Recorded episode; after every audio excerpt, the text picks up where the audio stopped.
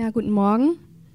Ähm, genau, ich bin heute Morgen hier, weil ich einfach wirklich, ich habe so eine Lust, so eine Sehnsucht, die ganze Wahrheit des Herrn zu verkündigen. Und ich liebe es, den Anfang und das Ende, wie er sich selbst nennt, zu verkündigen. Das heißt, ich will nicht nur die Mitte, ich will den Anfang, ich will das Ende, ich will die ganze Fülle sehen in meinem Leben und auch die ganze Fülle bringen für das Volk Gottes. Und ich sehe immer wieder, dass Christoph und ich wirklich so eine Leidenschaft dafür haben und dass der Herr es auch reichlich segnet, weil auch er, der Herr selbst, möchte erkannt werden vom Anfang bis zum Ende. Und es ist wahrscheinlich so, wie ihr das kennt, wenn ihr in eine Beziehung geht. Am Anfang ist alles rosa-rot und dann kommen so die ersten dunklen Wolken und eigentlich fragt sich jeder Mensch, bin ich es wert, dass du drüber schaust? Bin ich es wert, dass du die dunklen Wolken gesehen hast und weitergehst? Bin ich es wert? Und jeder Mensch hat in seinem Leben diese Sehnsucht. Und jeder Mensch spiegelt Gott wieder.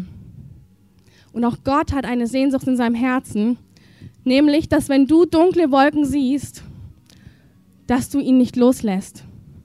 Er hat eine Sehnsucht, dass du tiefer bist als jemand, der sagt, ach, die ersten sechs Monate mit dir waren super, Gott. Irgendwie sieht es nicht mehr so gut aus, ich verlasse dich einfach mal. Und ich möchte mit euch wirklich nochmal zusammen anschauen, wie dieses verletzliche Herz Gottes ist, wie wunderschön es ist, wie werbend es ist. Ja, ich bin einfach begeistert von ihm und ich möchte es mit euch teilen, in allen Facetten, die mir gekommen sind in der Vorbereitung. Und ich fange an mit einem Gleichnis, das alle von euch kennen. Und zwar ist es Matthäus 20,1 von den Arbeitern im Weinberg. Denn das Himmelreich gleicht einem Hausherrn, der früh am Morgen ausging, um Arbeiter für seinen Weinberg einzustellen. Und als er mit den Arbeitern einig wurde über den Silbergroschen als Tageslohn, sandte er sie in seinen Weinberg. Ähm, Gott ist wie dieser Mensch, der sucht nach Arbeitern in seinem Weinberg.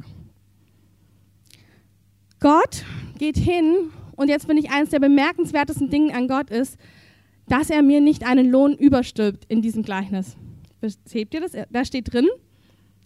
Und als er mit den Arbeitern einig wurde über einen Silbergroschen als Tageslohn. Also hier ist eines der größten Wunder und Geschenke dieses Gottes. Er der alle Macht im Himmel und auf Erden hat. Er, der mich mit einem Hauch vernichten könnte. Er, der ganz souverän entscheiden könnte, was ich bekomme. Er lässt sich auf unsere Ebene und er sagt, was denkst du? Was brauchst du? Und was willst du? Und man sieht jetzt nicht, wie das Gespräch läuft, aber am Ende kommt raus, sie haben sich auf einen Silbergroschen geeinigt, es kommt raus, ich habe mit meinem mit meinem Arbeitgeber verhandelt und bin, wir sind beide auf einen gerechten Lohn gekommen, meiner Meinung nach und seiner Meinung nach, also ein gerechter Lohn. Und er ging aus um die dritte Stunde und sah andere müßig auf dem Markt stehen und sprach zu ihnen, geht ihr auch hin in den Weinberg, ich will euch geben, was recht ist. Jetzt kommt eine andere Ebene, auch wieder Gott. Also Gott zeigt sich in verschiedenen Facetten. Das eine Mal kommt jemand und er diskutiert und sagt, hey, okay, da können wir uns einigen. Also hier ist Gott treu. Jetzt kommt er und er sieht jemanden von ferne stehen, der scheinbar müßig ist im Leben.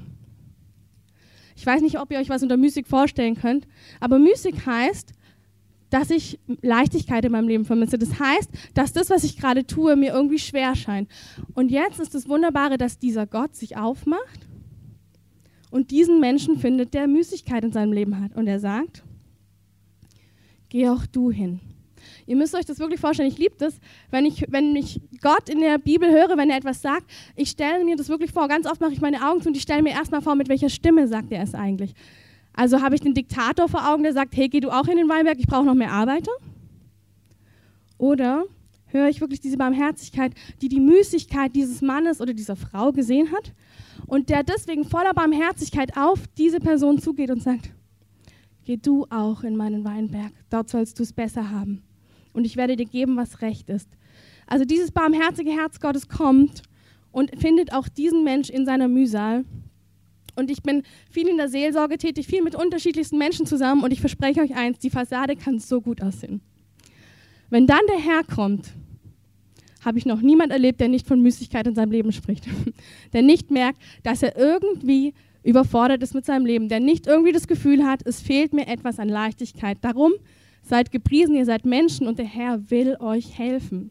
Er sagt, er sagt, mühselig, die mühselig und beladen sind, kommt zu mir. Und das Problem ist, dass wir oft voreinander uns verstecken und sagen, nee, nee, alles ist gut. Aber der Herr sieht, wenn du müßig bist. Und jetzt ist es kein verdammendes Herz, das dich richtet, sondern es sagt, komm du auch in meinen Weinberg. Dort sollst du rechten Lohn bekommen. Also wunderbar. Gut. Ähm und sie gingen hin. Abermals ging er aus um die sechste Stunde und um die neunte und tat dasselbe. Das heißt, also wenn wir es übersetzen, die ersten, die mit ihm noch gerechnet haben über den Lohn, kamen ganz früh dann die zweiten kamen schon drei Stunden später, die hat der Herr nur gesehen in ihrer Müßigkeit und hat gesagt, komm du in meinen Weinberg, da wird es dir besser gehen, ich gebe dir was Rechtes. Und jetzt tut er dasselbe noch zweimal. Das heißt, im Laufe des Tages kamen immer mehr Leute zu unterschiedlichen Zeiten und sie arbeiteten nun im Weinberg. Um die elfte Stunde aber ging er aus und fand andere und sprach zu ihnen, was steht ihr den ganzen Tag müßig da? Sie sprachen zu ihm, es hat uns niemand eingestellt. Er sprach zu ihnen, geht ihr auch hin in den Weinberg. Das finde ich total schön. Du kannst müßig sein, obwohl du arbeitslos bist. Auch hier ist Gott nicht einer, der sagt, äh, warum bist du müßig? Du hast doch nichts zu tun. Er sagt, ich verstehe, deine Müßigkeit ist viel tiefer. Deine Müßigkeit ist viel tiefer, als dass sie durch Arbeit zustande kommt. Es ist eine Seele, die belastet ist. Und der Herr sagt auch hier freundlich und voller Güte, komm auch du zu mir. Auch du sollst befreit werden von Müßigkeit. Das ist um die elfte Stunde. Wenn wir jetzt kurz mal zusammenrechnen, elfte Stunde heißt, dass die Hälfte vorbei ist. Man sagt ja ungefähr so zwölf Stunden tags und zwölf Stunden nachts.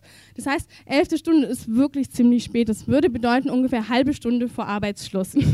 Kommt die Person noch in den Weinberg und hat wahrscheinlich gerade mal ihre Jacke abgelegt, hat gerade mal ein Blättchen gezupft. Und jetzt kommt Als es nun Abend wurde, sprach der Herr des Weinbergs zu seinem Verwalter, ruf die Arbeiter und gib ihnen den Lohn und fang bei den Letzten an bis zum Ersten. Da kamen die, die um die elfte Stunde eingestellt waren, und jeder empfing seinen Silbergroschen. Als aber die Ersten kamen, meinten sie, sie würden mehr empfangen, und auch sie empfingen ein jeder seinen Silbergroschen. Und als sie den empfingen, murrten sie gegen den Hausherrn und sprachen, diese Letzten haben nur eine Stunde gearbeitet doch du hast sie uns gleichgestellt, die wir des Tages Last und Hitze getragen haben. Bis hierhin. Ich weiß nicht, wie es euch geht, aber ich habe das Gleichnis, ähm, ich weiß, glaube ich, vor fünf, sechs Jahren oder so, hat mich das total bewegt. Da bin ich morgens aufgewacht und Gott hat zu mir gesagt, Miri, wenn du meine Gerechtigkeit verstehen willst, dann schau dir dieses Gleichnis an. Und dann habe ich das angeschaut und habe mir gedacht, ist echt ungerecht. das ist nicht gerecht. Also ich habe wirklich gesagt, ich verstehe mit meinem ganzen Herzen diese Arbeiter, die den ganzen Tag ähm, gearbeitet haben und am Ende das Gleiche bekommen wie der, der die Stunde gearbeitet hat.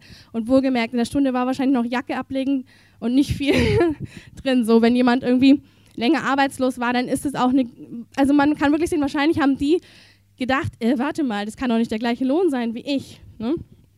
Und dann habe ich irgendwie gemerkt, aber dass Gott zu mir sagt, aber ich möchte, dass du meine Gerechtigkeit verstehst. Ich möchte nicht, dass du dich ärgerst, ich möchte, dass du mir deinen Ärger bringst und dass ich anfangen kann, in dir zu arbeiten, wie meine Gerechtigkeit aussieht. Ich möchte arbeiten, ich möchte dein Innerstes transformieren, denn meine Gerechtigkeit ist wunderbar und sie ist nicht ungerecht. Und das war total schön und ich habe es sehr genossen, erstmal wie Gott einfach mir gesagt hat, du sollst meine Gerechtigkeit verstehen und ich möchte mit euch das jetzt nochmal anschauen. Also die ersten haben sogar mit Gott reden können um den Lohn. Ich glaube, das haben die nächsten nicht gemacht. Also steht, seht ihr, da war echt ein Wert eigentlich in diesem ersten drin. Das heißt, der erste durfte sagen, ähm, das und das wäre mir das wert. Und Gott sagt, hey, na klar, lasse ich mich auf dich ein. Also da ist eine totale Wertschätzung drin. Und dann aber ist auch wirklich klar, dass der erste, ähm, wie es hier heißt, ähm, dass auch der Erste ja aus etwas rausgeholt wurde zu Gott in den Weinberg. Also auch die Ersten wurden herausgeholt in einen Weinberg. Und jetzt muss man, wenn man sich das Gleiche anschaut, einfach wirklich mal kurz rüber switchen. Der Weinberg ist das Reich Gottes. Der Weinberg heißt, wenn ich in Gottes Reich bin, das ist wie dieser Arbeitsplatz. Das heißt, ich kann jetzt bei Gott sein und ich kann Gott meine Gaben, meine Talente geben und kann sie einfach nutzen und einsetzen für ihn. Und das Interessante ist, dass in dem Moment, wo du hörst, was der Letzte bekommt und du Ungerechtigkeit empfindest, etwas in deinem Herzen passiert sein muss. Es muss von dem Moment, wo du mit dem Chef geredet hast, wo du seine Güte, seine Liebe, seine Treue gespürt hast, seine unendliche Gnade, bis zu diesem Moment etwas passiert sein. Und zwar, dass du dachtest, dass du es dir verdient hast, in diesem Weinberg zu sein. Du musst in der Zeit, wo du gearbeitet hast, von diesem gütig treuen Liebhaber, der dich beschenkt und dich in diesen Weinberg führt, durch die Arbeit selbst zu dem Ergebnis in deinem Innersten gekommen sein, na, ich habe ja auch alles gut gemacht. Ich habe ja auch alles richtig gemacht. Und in diesem Weinberg bin ich wohl, weil ich es gut mache, weil ich es richtig mache. Und darum macht Gott etwas ganz Geschicktes.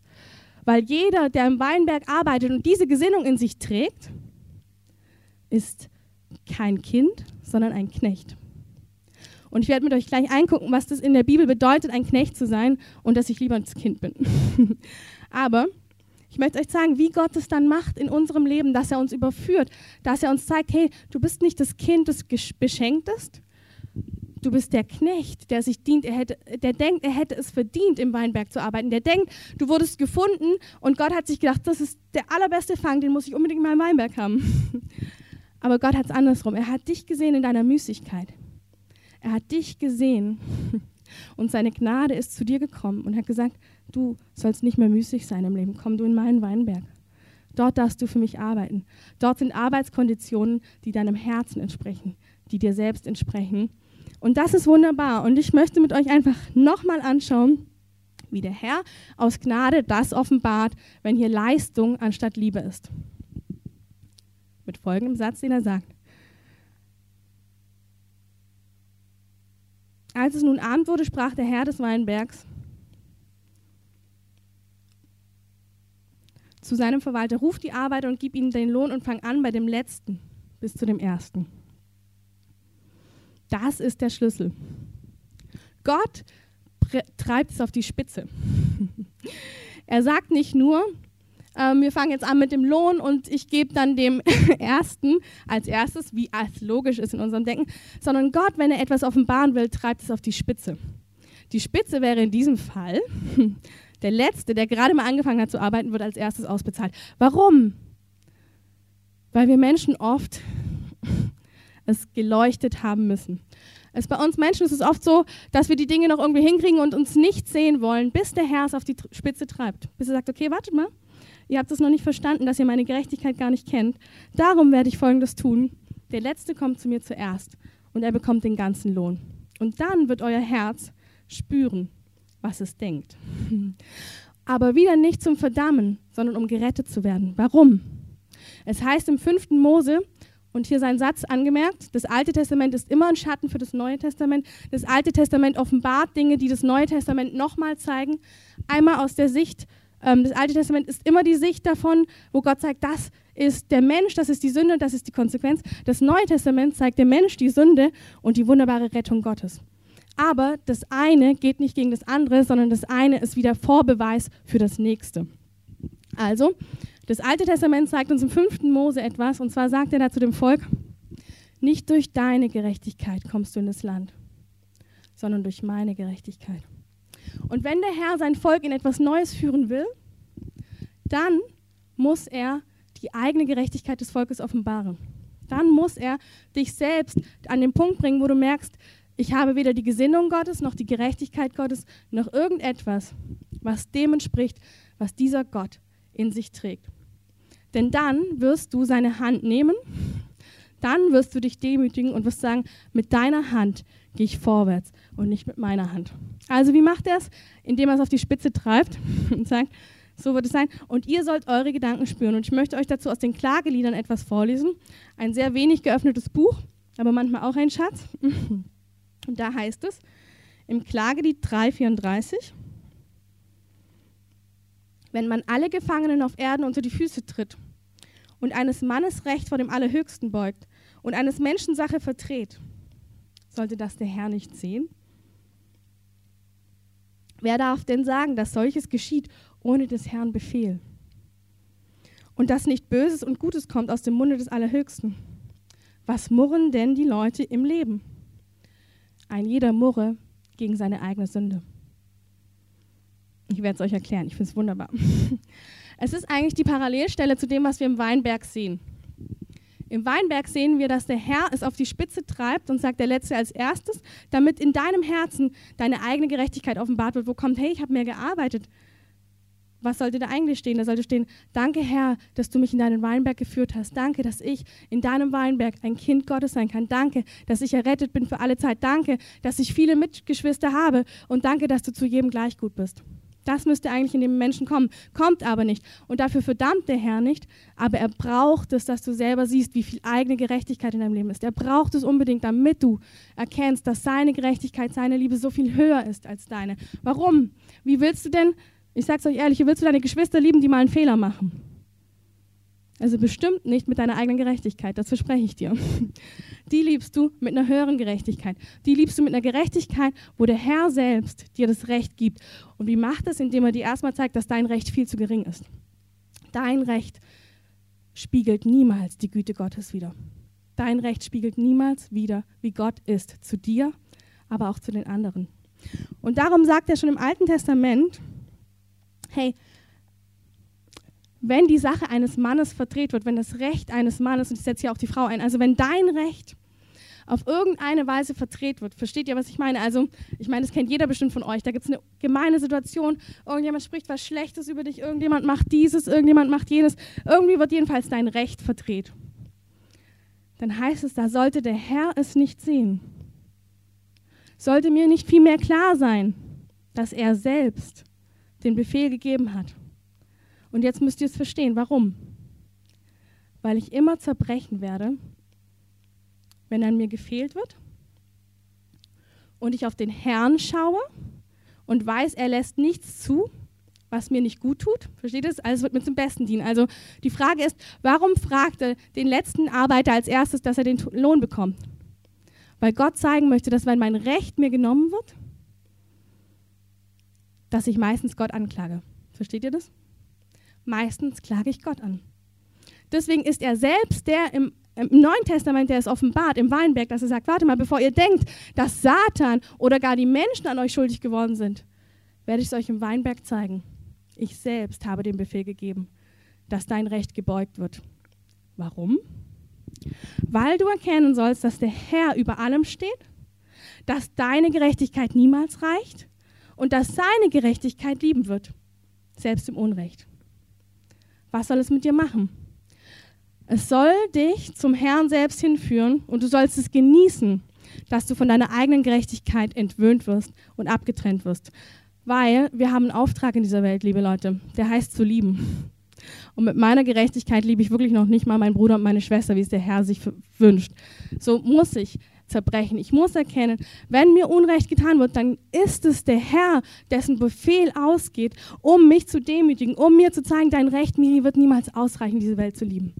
Deine Gerechtigkeit ist ein Witz und mit deiner Gerechtigkeit kommst du nicht in das verheißene Land, weil er mich liebt, weil er genau weiß, wie ich als Mensch bin. Ich habe drei Kinder und der dritte kommt jetzt langsam in das Alter, wo er seine Identität findet und wo er auch schon mitstreiten kann. Und ich sag's euch, wenn die Menschen bleiben ohne Gottes Gerechtigkeit, die streiten sich um jede Kleinigkeit. Da gibt's nichts von, ich will mal dir mehr was schenken. Das wird alles schön ausgeteilt, es wird alles schön irgendwie versorgt. Und ich merke einfach, dass es so gut ist zu sehen, das Fleisch des Menschen ist Fleisch. Und wenn der Herr es offenbaren möchte, dass in dir auch Fleisch wohnt, dann macht er das. Weil er ja will, dass du dich nach etwas Besserem sehnst, nämlich nach der Liebe Gottes, nach dem, was dich wirklich überwinden lässt. Und so ist es also kein Wunder, dass der Herr sagt, holt ihr die Letzten und lasst sie als erstes den Silbergroschen bekommen. Holt sie und ihr sollt sehen, meine Lieben, was in eurem Herzen ist, nämlich eine Gesinnung eines Knechtes. Und jetzt gehe ich auf den Galater. Galater Vers 4. Ich sage aber, solange der Erbe unmündig ist, ist zwischen ihm und einem Knecht kein Unterschied. Obwohl er der Herr über alle Güter ist, untersteht er einem Vormund.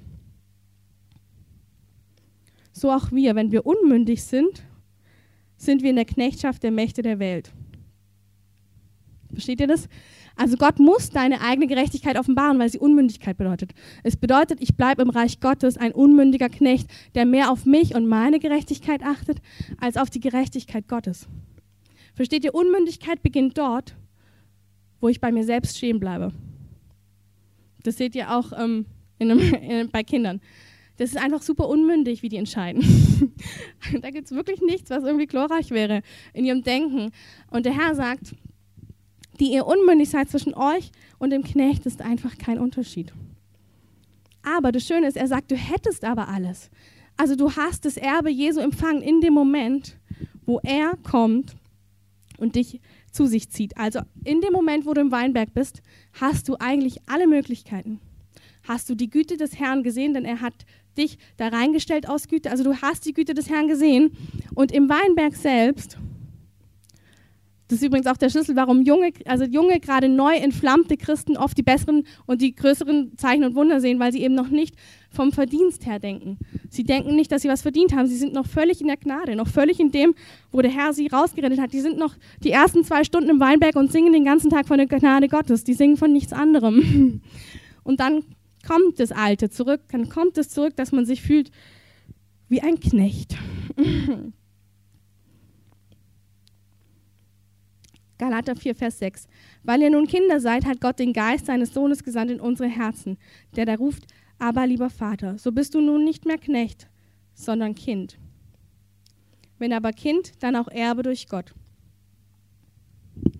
Also die Wahrheit ist, dass wir, seit wir im Weinberg sind, Kinder Gottes sind. Die andere Wahrheit ist, dass unsere eigene Gerechtigkeit uns abhält, wirklich Kinder zu sein. Weil wenn wir in eigener Gerechtigkeit sind, denken wir, wir hätten es uns verdient, in diesem Weinberg zu sein.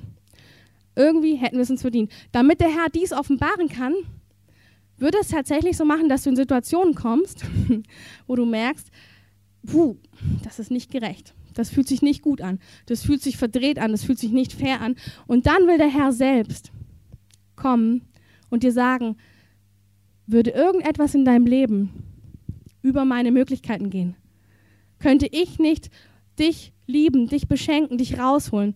Und ich habe das ganz oft erlebt, dass der Herr mich total wunderbar berührt hat. In dem Moment, wo mein Recht verdreht wurde, habe ich die Hand gehoben und gesagt, Herr, es geschieht nichts ohne deinen Wille. Es geschieht nichts. Wenn ich dein Kind bin, wirst du dafür sorgen, dass mir nichts geschieht, was mir nicht zum Besten dient.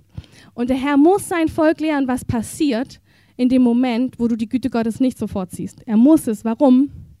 Weil du sollst eins lernen. Der Herr beugt dein Recht, aber er will dich erhöhen. Er kann dich aber nicht erhöhen, wenn du noch im eigenen Stolz gefangen bist, der sich denkt, ich bin hier voll der gute Arbeiter im Reich Gottes. Hey, ohne mich passiert gar nichts in diesem Reich. Ohne mich ist der Weinberg echt öde und träge. so ungefähr. Und der Herr liebt euch mit dieser Gesinnung. Er liebt mich mit dieser Gesinnung. Aber er hat das alle Zeit im Guten und wirklich so bereitet, dass ich gemerkt habe, dass er zur richtigen Zeit gesagt hat, Miri, nicht deine Gerechtigkeit, meine Gerechtigkeit. Wie bist du eigentlich auf die Idee gekommen, dass du es dir verdient hast, im Weinberg zu arbeiten? Doch meine Gnade hat dich doch erwählt. Und woran sehen wir es? Wenn unsere Geschwister übervorteilt werden, wenn es irgendwie aussieht, wie wenn sie mehr bekommen. Wenn sie irgendwie, dann merkst du dein Herz und dann muss dir klar sein, hey, Gott will mich wie im Weinberg da zurückbringen, dass ich mir nichts verdient habe. Ich habe mir nichts verdient. Ich habe mir nichts verdient. Der Herr selbst möchte mich zum Kind machen. Und ich habe was ganz Wunderschönes. Gestern war ich auf einer Hochzeit und irgendwie, ist ja immer schön, ne? Aber gerade eben, als ich hier stand unten und angebetet habe, habe ich plötzlich wieder die Szene gesehen, wie sie reinkommt, also die Braut, die wunderschöne, die herrliche Braut. Und der Bräutigam, wie er dort steht. Und als sie auf ihn zugelaufen ist, und dann hat der Herr zu mir gesagt, was hat die Braut getan, um jetzt hier reinzulaufen? Nix. Eigentlich hat sie nicht viel gemacht. Ne? Das Einzige, was sie gemacht hat, ist, sie hat das Proposal, sie hat, die, sie hat es angenommen und hat sich ähm, lieben lassen. Also sie hat quasi zu diesem Mann Ja gesagt, der bestimmt Fehler hat, der bestimmt irgendwas nicht perfekt macht, aber sie hat Ja gesagt und hat gesagt, ich will mit dir den Bund des Lebens gehen. Aber das Wunderschöne war, dass ich plötzlich gesehen habe, dass Jesus ja auch immer sagt, wir sind die Braut und er ist der Bräutigam. Und plötzlich hat er mir gesagt, Miri, dass ich da vorne stehen kann und auf dich warten kann, das hat mich richtig viel gekostet. Ich habe mich schlagen lassen dafür. Ich habe mich richtig dafür foltern lassen, dass meine Braut eines Tages auf diesem Teppich zu mir kommt. Und es hat mich dann so bewegt, weil mir plötzlich klar geworden ist, was Jesus sagt. Ähm, du bist sowas von unverdient, dafür vorgesehen, wunderschön wie eine Braut zu sein. Was heißt es, wunderschön wie eine Braut zu sein? Das heißt, dass du mit allen Gaben Gottes, mit aller Autorität Gottes ausgestattet bist. Du bist es einfach nur, weil er sich hat schlagen lassen. Und wenn ihr so ein, ah, ihr wart bestimmt alle schon auf einer Hochzeit, ist es der wunderschönste Moment. Und das hat mich jetzt am allertiefsten berührt. Dieser Jesus, der Schmerzen gelitten hat ohne Ende, ist sich nicht zu schade, dass plötzlich die, die gar nichts gemacht hat, reinkommt und alle Blicke auf sich zieht das hat mich sowas von berührt, das könnt ihr euch nicht vorstellen, wenn mir plötzlich klar geworden ist, wie tief eigentlich ich als Mensch jetzt wollte, wenn ich da vorne stehe, auch nur im Anzug, dass alle auf mich schauen, weil ich habe ja gelitten. Ich habe doch gelitten. Jetzt gucken alle auf die, die einfach nur mein Geschenk bekommen hat. Und da habe ich so richtig gemerkt, wie ich geweint habe und gesagt habe, Jesus, wenn ich deine Liebe und diese Tiefe nur verstehen könnte, das hat mich so berührt, dass er noch nicht mal sich selbst für eines Blickes wert erachtet. Also, wenn ihr das mal kennt, wenn die Braut reinkommt, niemand schaut auf den Bräutigam. Das ist einfach sowas von uninteressant in dem Moment, weil jeder will wissen, wie sie aussieht, jeder will es einfach mehr als genießen und so hat es Jesus gemacht.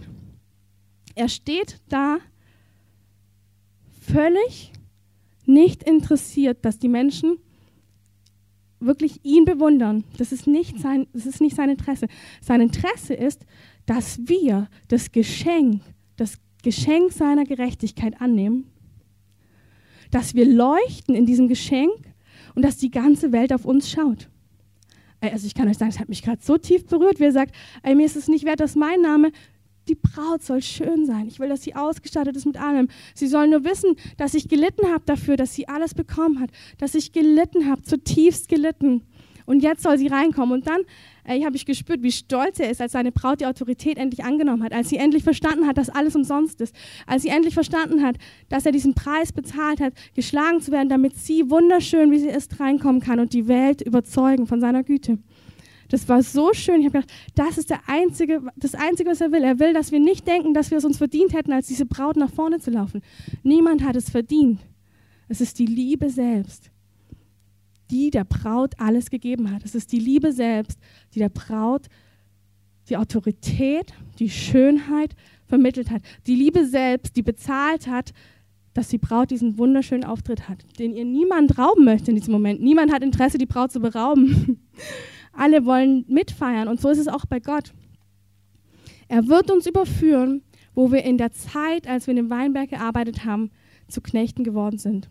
Er wird uns überführen, Dort, wo wir nicht mehr wissen, dass wir selbst aus Gnade errettet sind. Aber dann hebt deine Hand. Ich liebe das so sehr, wenn er mich überführt. Echt, ich liebe das. Am liebsten tagtäglich soll er mich überführen. Egal von was. Weil wenn ich spüre, dass seine Vaterliebe mir sagt, was da falsch läuft, dann spüre ich mich ja kein Stück verdammt. Warum auch? Wenn seine Vaterliebe mich in seinem Palast aufgenommen hat, dann ist es doch herrlich, dass er daran Interesse hat, dass bei mir alles sitzt. Das ist doch super dass er sagt, Miri, du hast alles umsonst bekommen und ich werde dafür sorgen, dass dein Charakter rein und heilig bleibt. Darum zeige ich dir, wenn er rein und unheilig geworden ist. Dann zeige ich dir und zeige dir einfach, hey, da war ein bisschen was daneben gelaufen.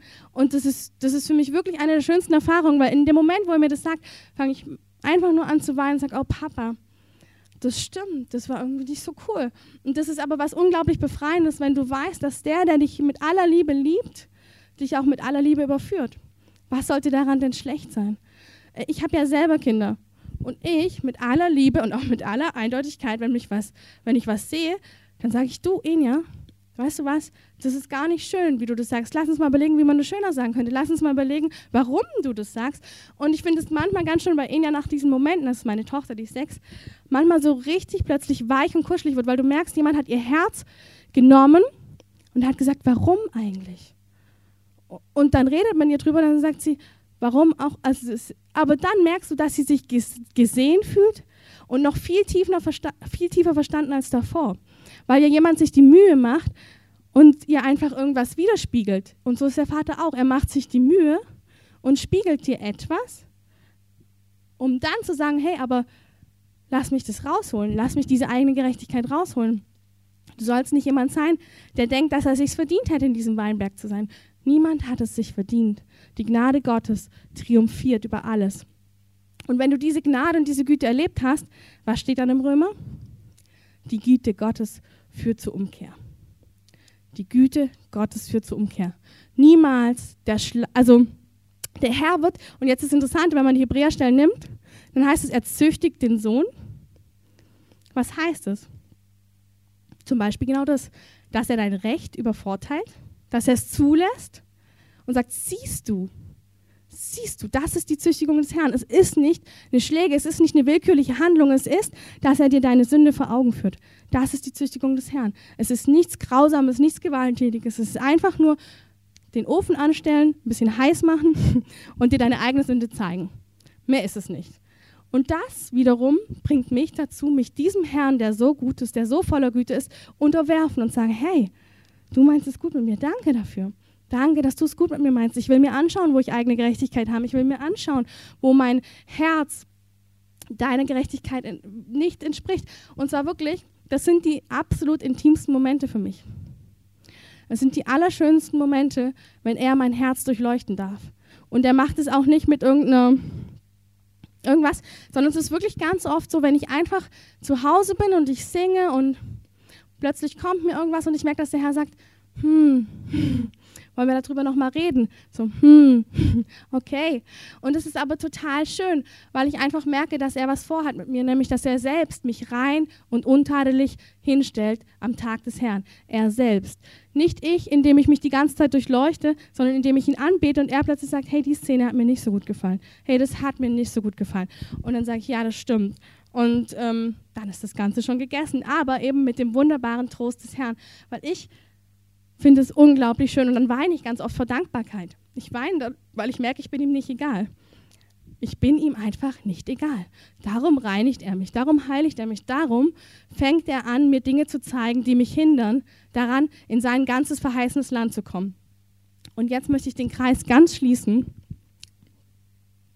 Und zwar habe ich euch gesagt, dass im Mose, wo das Alte Testament ist, es ist ja wieder Schatten fürs Neue, da heißt es ja, dass das Volk nicht reinkommen wird in das verheißene Land mit seiner eigenen Gerechtigkeit, sondern es wird nur reinkommen mit Gottes Gerechtigkeit. Und wir haben gesehen im, im Galater, dass es heißt, dass wir unmündig sind, wenn wir Knechte sind. Knechte denken, dass sie sich etwas verdienen.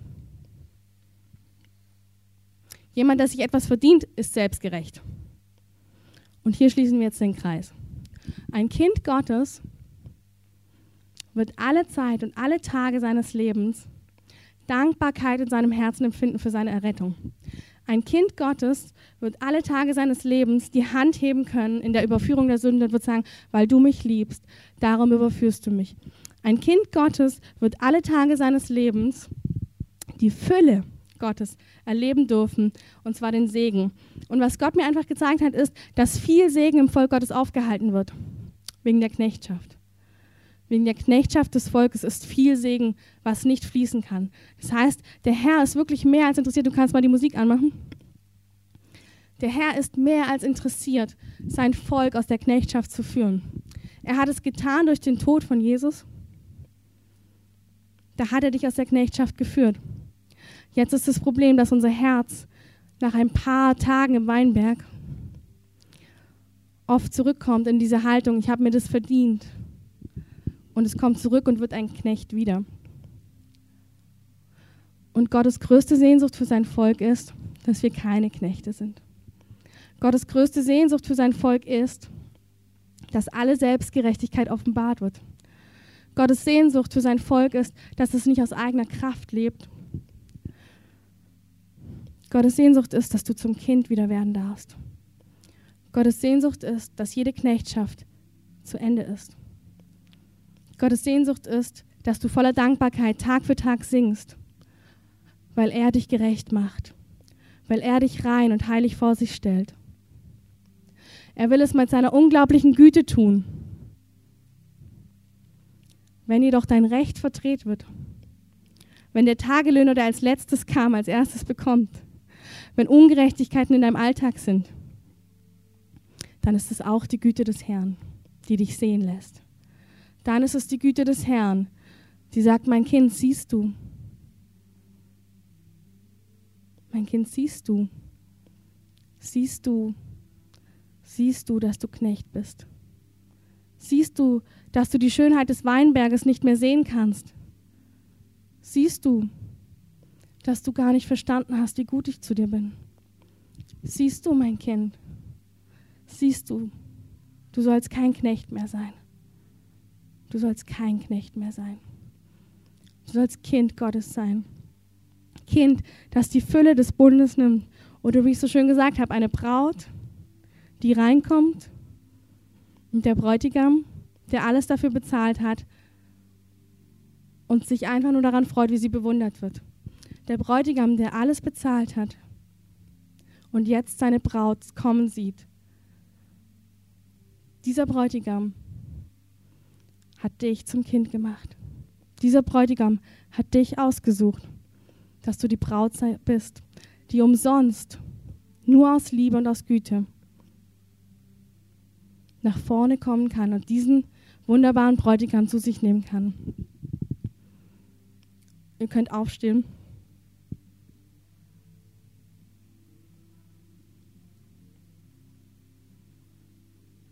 Möchte euch bitten, das ist so was ganz Persönliches.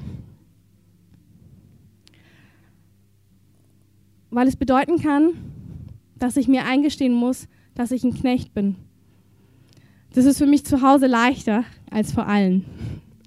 Aber ich möchte euch bitten, wirklich auch hier jetzt Knechtschaft und Stolz zurücklegen, weil der Herr ist hier. Und er möchte, da wo wir unter Knechtschaft leiden, da wo wir nicht die Kinder Gottes sind, die die Gunst Gottes verstehen, die Recht mit ihrer eigenen Gerechtigkeit aber die der Herr so sehnlich im neuen Land sehen möchte, da wo seine Gerechtigkeit wirkt, da wo seine Liebe wirkt. Es ist einfach ein Moment, wo ich dich bitte, zum Herrn zu gehen. Und wo du merkst, es waren vielleicht Dinge in deinem Leben, Situationen, wo du tatsächlich gemerkt hast, dass Unrecht kam. Und der Herr dir sagen möchte, ich sorge für dein Recht. Wenn Unrecht ist, ich will für dich sorgen. Ich will für dich sorgen. Ich will, dass du verstehst, dass meine Gerechtigkeit höher ist als deine Gerechtigkeit. Ich will, dass du nicht mehr, dass du nicht mehr mutlos bist, wenn Menschen dich übervorteilen. Ich will, dass du weißt, dass du mein Kind bist und darin ist alles, was du brauchst. Darin ist alles, was du brauchst, um die schöne und die herrliche Braut zu sein, die bewundert wird. Die bewundert wird dafür, dass sie die Güte Gottes repräsentiert. Die Güte Gottes. Und die Güte Gottes kann nur das Kind repräsentieren. Der Knecht wird niemals die Fülle der Güte Gottes offenbaren. Der Knecht wird es nicht, aber das Kind wird die Fülle der Güte Gottes offenbaren. Der Herr will, dass seine Gaben an dir bewundert werden. Darum wird er alles rausnehmen, wo du denkst, du hättest es dir verdient. Denn die Herrlichkeit und die Schönheit gehört ihm, aber seine Braut wird bewundert sein. Und das ist so wichtig und so schön, dass der Herr sagt, ich werde alles aus dir nehmen. Ich werde alles aus dir nehmen, wo du denkst, du hättest es verdient, weil nur damit kannst du mir die volle Güte und die volle Offenbarung der Güte bringen. Ja, es braucht einfach so Demut, aber ich spüre das einfach, wenn ihr merkt, dass ihr wirklich da, wo ihr noch Knecht seid, da, wo ihr einfach so ja wirklich merkt, der Herr muss euch befreien von tieferen Dingen, er muss euch mehr Güte offenbaren, dann kommt einfach nach vorne. Der Herr ist wirklich hier, er möchte auch Ketten zerbrechen, wo du seit Jahren einfach wirklich merkst, da gibt es mehr Segen, da gibt es mehr. Und wo der Herr dir heute sagt, ich will dich von der Knechtschaft befreien, denn du bist berufen, den ganzen Segen zu tragen. Du bist berufen, die Fülle meines Reiches, die Fülle meiner Güte zu repräsentieren. Komm einfach runter und lass dich einfach vom Herrn schwemmen der einfach wirklich Kindschaft im Herzen herstellen möchte. Ihr könnt einfach runterkommen und dann segnen wir euch. Es ist einfach so, der Herr sagt, dem Demütigen gibt er Gnade. Und ich habe einfach gerade so gesehen, wie so Seile wirklich von deinem Herzen gerissen wurden. Da, wo du das Gefühl hattest, du kannst, du verstehst es nicht, aber der Segen des Herrn ist nicht da, wie du ihn brauchst. Und er sagt, ich bin heute Morgen hier, deine Demut zu beantworten. Ich bin heute Morgen hier, die Knechte und die Seile wegzureißen, denn du sollst mein Kind sein. Ich habe dich berufen, ein herrliches Kind zu sein. So für die, die einfach merken, dass sie einfach so ja, spüren, dass es gut ist für sie heute Morgen. Ihr könnt einfach gehen, einfach so gehen, so leise gehen, dass quasi wirklich einfach ihr, ja, eure, eure Freude habt. Und genau für die anderen einfach, wir machen es einfach weiter, weil der Heilige Geist ist wirklich hier und er liebt es, Demut zu beantworten. Er liebt es, wenn das Herz sich beugt vor dem Höchsten der Höchsten. Er liebt es, wenn du einfach vor den kommst und sagst, ich will befreit werden von Selbstgerechtigkeit. Wir wollen einfach, wenn ihr merkt, für euch ist es durch, wie gesagt, ihr könnt gern sitzen bleiben oder draußen Kaffee, Tee zu euch nehmen. Wir wollen euch einfach so segnen im Frieden Gottes, mit der Gegenwart Gottes, dass Gottes gute Gedanken in eurem Leben zustande kommen, dass sein Schutz auf euch ist und mit euch ist.